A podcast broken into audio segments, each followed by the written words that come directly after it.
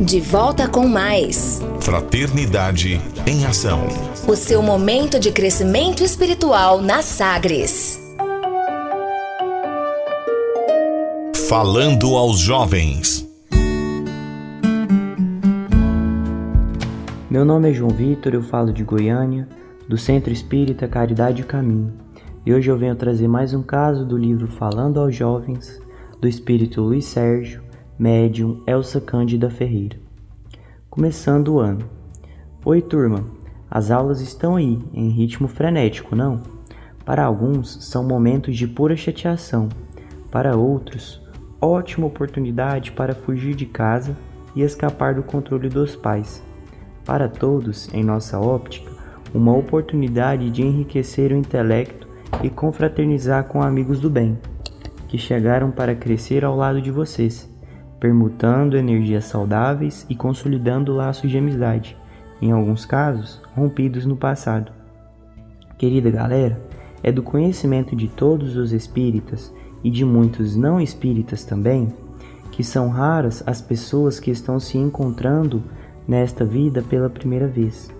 Na maioria dos casos, vê-se a retomada de convívio antigo para ensejar nova oportunidade de crescer em grupo, visto que a vida social favorece as melhores oportunidades de aprendizado.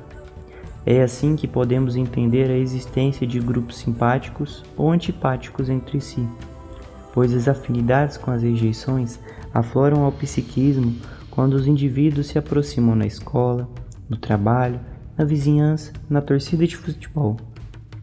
O trabalho, então, passa a ser o de controlar as emoções, dando expansão e reforço a umas e colocando um freio quando se trata de animosidades, de hostilidades, de aversões gratuitas ou não.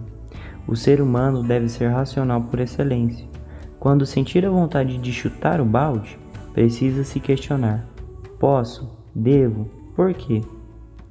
Poder quase todos podem, porém não devem Ferir o outro é programar para si mesmo um retorno infeliz, mesmo que o outro possa merecer. Ninguém merece. Não somos deuses, não nos foi concedido o direito de julgar, de sentenciar e muito menos de executar a sentença. Muitos jovens que socorremos dariam tudo para voltar ao passado e evitar o gesto deslocado da agressão, da violência irracional. Fica aí o nosso recado Agredir não resolve o drama de cada um, pode torná-lo maior, quase sem solução. Façam desse belo período da vida um estímulo para o crescimento físico, mental e espiritual, sempre com muita alegria e paz na consciência. Até breve e um grande abraço. Fraternidade em Ação. O momento de crescimento espiritual na Sagres. Conversa de família. Neste segundo bloco, teremos aí a continuação dos amigos que trarão ainda outros pensamentos, suas pesquisas, seus estudos em relação a esse tema, o novo ano, com os nossos, os nossos amigos Janaína Afonso e José Antônio. E não se esqueça de colocar seu copo de água para ser fluidificada no final do programa. Meus irmãos, meus amigos, meu nome é Janaína, sou do Centro Espírita Caridade o Caminho e é com muita alegria que estamos aqui para mais uma reflexão deste ano e justamente agora refletindo um pouco sobre as festas de final de ano. Mais um ano já está encerrando, meus irmãos. Já é ano novo outra vez. Como o tempo está passando rápido, não é mesmo, meus amigos?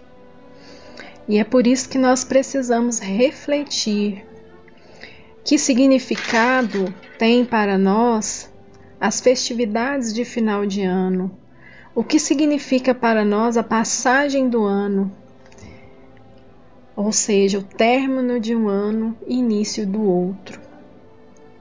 Este ano de 2021 foi um ano de muitos desafios, de muitas lágrimas, de dificuldades, mas também um ano de muito aprendizado, de muitas conquistas para o espírito, pois aqueles que perceberam que a mudança, a transformação do planeta está acontecendo, conseguiram sentir que parte dessa transformação está relacionado com todas essas dificuldades, com todas essas catástrofes, doenças que têm nos atingido. E é nesse sentido, meus irmãos, que nós buscamos neste final de ano refletir um pouco, que nós buscamos fazer uma introspecção, uma retrospectiva das nossas atividades, das nossas ações, dos nossos atos. Lembrando que o final de ano, que essa passagem, ela nos remete a isso. O ano novo, vida nova, representa para nós, ou deveria representar, isso, essa passagem, essa transformação. Não significando exa que exatamente haverá uma mudança é, ou que aquilo que foi dificuldade, que foi tristeza, aquilo que nos acometeu no ano anterior vai desaparecer como um milagre. Não é isso. O ano novo ele deve ter para nós um significado muito especial, porque geralmente nós nos dispomos, né? Nós nos propomos a ser melhores no ano seguinte. Nós é, elaboramos metas, propósitos para o ano que irá se reiniciar. E na verdade, essa movimentação individual, essa movimentação é, que nós nos propomos, é uma movimentação saudável porque é um momento que nós nos enchemos de esperança, né? que nós esperamos para o ano que vai começar uma vida nova, novas metas, propósitos renovados, tantas coisas que nós queremos realizar. Mas quando, quando na virada de um ano para o outro, nós percebemos que nem tudo ou praticamente nada mudou, a não ser que nós viramos um ano, aí, meus irmãos, a nossa tendência é nos acomodar. Aqueles propósitos, aquela meta de uma vida renovada, de atitudes diferentes, de outros hábitos, às vezes nós deixamos cair no esquecimento. E com essa reflexão de hoje, nós queremos chamar a atenção que já é chegado o tempo, meus irmãos, que nós precisamos estar atentos, que nós precisamos colocar em prática esses nossos planos de mudança. E lembrando que a mudança essencial, a mudança principal, ela começa com a nossa transformação íntima ela começa com a nossa reforma interior.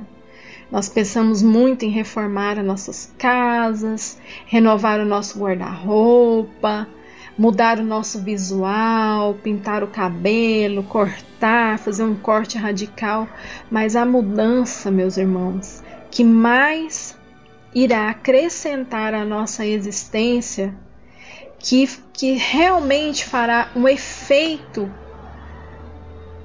um efeito fundamental na nossa existência é a nossa reforma interior. É a, a isso que nós devemos nos atentar. É, elaborar propósitos, elaborar metas, tudo isso é valioso, tudo isso é importante. Renovar o nosso visual é importante, cuidar da nossa saúde quando nós é, viramos na virada do ano, nós é, colocamos como meta visitar mais o médico, fazer um check-up, fazer aquela visita que está é, tão necessitada ao dentista, mas que nós também nos empenhemos a essa mudança de atitudes, a essa reforma íntima. Porque com todos esses acontecimentos dos últimos anos, a espiritualidade, Deus, ele só quer nos mostrar o quanto nós estamos necessitando de avançar espiritualmente, o quanto nós precisamos avançar na nossa evolução. E o nosso propósito nessa jornada terrena é exatamente esse. E como que nós avançamos sem deixar para trás velhos hábitos, atitudes infelizes, velhas, é, velhas ações que são negativas, como meus irmãos. Então, o propósito maior é formular renovação para nossa alma, formular metas, propósitos para nossa alma, de que maneira nós queremos viver, né? Como, por exemplo, acrescentar nas nossas listas de metas aí, ler mais, ler bons livros, as obras espíritas que nós deixamos de ler no ano passado, de estudar, entender o outro, sermos mais empáticos em relação à dor do próximo, devotar-se ao trabalho do bem, ao trabalho voluntário, servir com alegria, com bom ânimo. Enfim, meus irmãos, essa é a nossa reflexão para esse findar de ano e que nós possamos realmente colocar nos nossos propósitos e propostas aquilo que nós já sabemos que nós precisamos modificar, que nós precisamos melhorar em nós mesmos. E aí nós veremos também, meus irmãos, nesse sentido, a transformação da humanidade, a transformação do nosso planeta. Que Jesus nos abençoe, que Deus, nosso Pai de misericórdia, possa nos amparar e possa abençoar um final de ano com muita paz, muita tranquilidade a todos. Que assim seja. Que Deus nos abençoe a todos. Estamos encerrando mais um ano do calendário humano. 2021, sem dúvida, não foi um ano fácil para nenhum de nós, todos os 7 bilhões de habitantes do planeta Terra passaram o ano 2020 e 2021 em situação realmente de provas, de dores, de aprendizados, de lutas, para alguns de perdas, perdas de amigos, de entes queridos, mas um ano que também nos ensinou muito, muitas lições. A lição da valorização da família, a lição da humildade, da paciência, nos ensinou a sermos mais irmãos uns dos outros quando nos unimos em solidariedade para ajudar os mais necessitados. Também o ano de 2021 nos ensinou uma grande lição do quanto a ciência é importante para nós e como devemos valorizá-la. Porque se Deus permitiu que a ciência existisse no mundo, é porque ela é muito importante. Graças à ciência, acendeu para nós uma grande esperança, e essa esperança tornou-se realidade agora, quando no Brasil mais de 70% da população já recebeu as duas vacinas e, portanto, a imunização é uma realidade. Para nós, então, o ano de 2021, além de aprendizado, além de crescimento, teve esse fator das perdas, mas podemos dizer com certeza, foi um ano de muita vitória para todos nós. Vitória no sentido moral, no sentido espiritual, vitória da ciência que foi a nossa vitória também, não só para o Brasil, como para todo o planeta Terra. Agora, fecha-se as portas de 2021 para abrir as portas de 2022. E aí é importante que, além dos momentos da confraternização, que é importante certamente, seja com a família, seja com os amigos, que saibamos também, junto a essa confraternização, que saibamos criar um momento de avaliação. Avaliar como foi o nosso ano, avaliar as nossas conquistas, o que precisamos melhorar.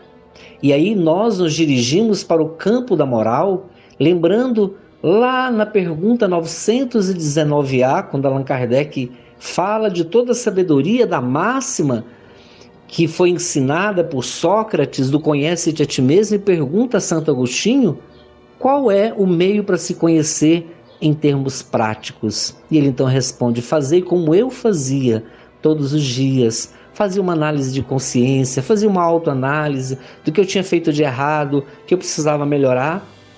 Foi assim que eu fui progredindo.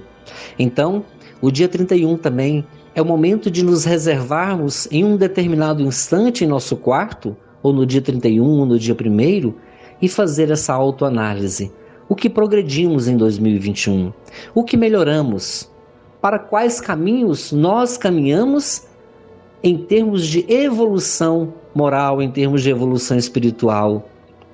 Porque podemos ter tido muitas conquistas, sem dúvida do ponto de vista profissional, do ponto de vista material, financeiro, mas com certeza, se ficou no campo moral aquelas promessas ou metas que estabelecemos no início do ano, talvez seja instante de nós reavaliarmos e projetarmos para o ano de 2022 novas metas nesse sentido. Que as nossas metas e o nosso planejamento para 2022 esteja estabelecido nas bases familiares, pessoais, profissionais e também morais. E aí é importante que já iniciemos o ano lembrando daquela frase de Jesus que ele disse: se tiverdes a fé do tamanho de um grão de mostarda, direis a esta montanha: transporta-te daqui para ali, e ela se transportará, e nada vos será impossível. A fé humana e a fé divina é o caminho para termos um 2022 melhor do que 2021.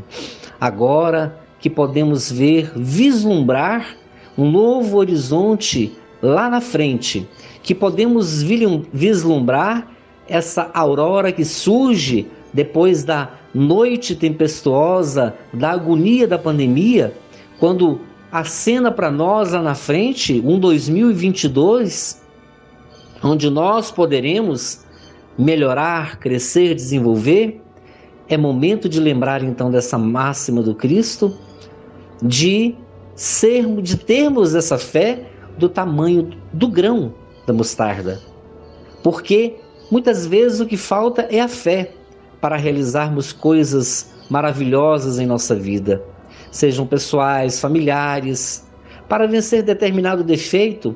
E aí é importante, nessa avaliação que fizermos, verificar que tipo de crença limitante ainda trazemos do passado. Estão arraigadas em nossa mente, para que a gente possa se libertar dessas crenças limitantes e poder viver um ano de 2022 melhor. Certamente não é tão fácil, mas se fizermos a autoavaliação, a autoanálise periodicamente, vamos então vencendo essas crenças limitantes para nos abrir para o novo, para estarmos abertos às mudanças. Então, que 2022 possa vir repleto para nós de otimismo, de esperança, de alegria, de felicidade Felicidade, alegria, otimismo esperança que nós próprios vamos construir através da fé, da fé em nós, da fé em Deus, da fé de que tudo vai ser melhor. Porque se tivermos o pensamento de que o ano de 2022 será bom e fizermos essa projeção diariamente, mentalizando um ano melhor, com certeza o ano de 2022 será bom. Porque, como dizia Emmanuel, o homem será aquilo o que ele pensa. Então, vamos pensar no bem, na luz, na paz, na esperança, no otimismo, para que 2022 seja repleto de tudo isso. Feliz Ano Novo para todos nós. Que tenhamos um ano realmente abençoado, envolvido nas luzes do Cristo, na luz divina do Mestre Jesus. Que Deus nos abençoe. Muita paz. Fraternidade em Ação. Ondas de Amor à luz da doutrina espírita. Muito bem. Na semana que vem daremos continuidade ao nosso estudo e caminhando para o encerramento do nosso culto do Evangelho no Lar, ouçamos a prece final com a fluidificação da água. Senhor Jesus, divino amigo, estende as suas mãos generosas, Senhor, e transforma essas águas em remédio para os nossos males físicos e espirituais. Estende as vibrações de amor em benefício dos nossos lares que aqui possa reinar a paz, a saúde, a tranquilidade. Graças a Deus, que Deus seja louvado. Faça uso da água fluidificada. Maria, Mãe da Humanidade.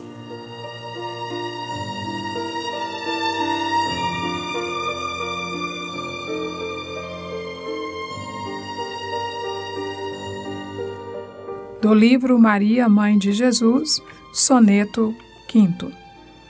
Doce Mãe, Sereníssima Senhora, dos teus olhos velados de doçura, nasce fresca alvorada, que fulgura na infortunada sombra de quem chora. Quando o meu ser vagava em noite escura, nas angústias do, do abismo que apavora, estendestes-me os braços, vendo embora minhas chagas de treva e de loucura. Ante o regaço fúlgido consente, que minha fé se exalte embevecida, prosternada, ditosa, reverente. Recebe no dossel da graça e vida o louvor de teu filho penitente no clarão de minha alma convertida. Bocage. Fraternidade em Ação. O momento de crescimento espiritual na Sagres.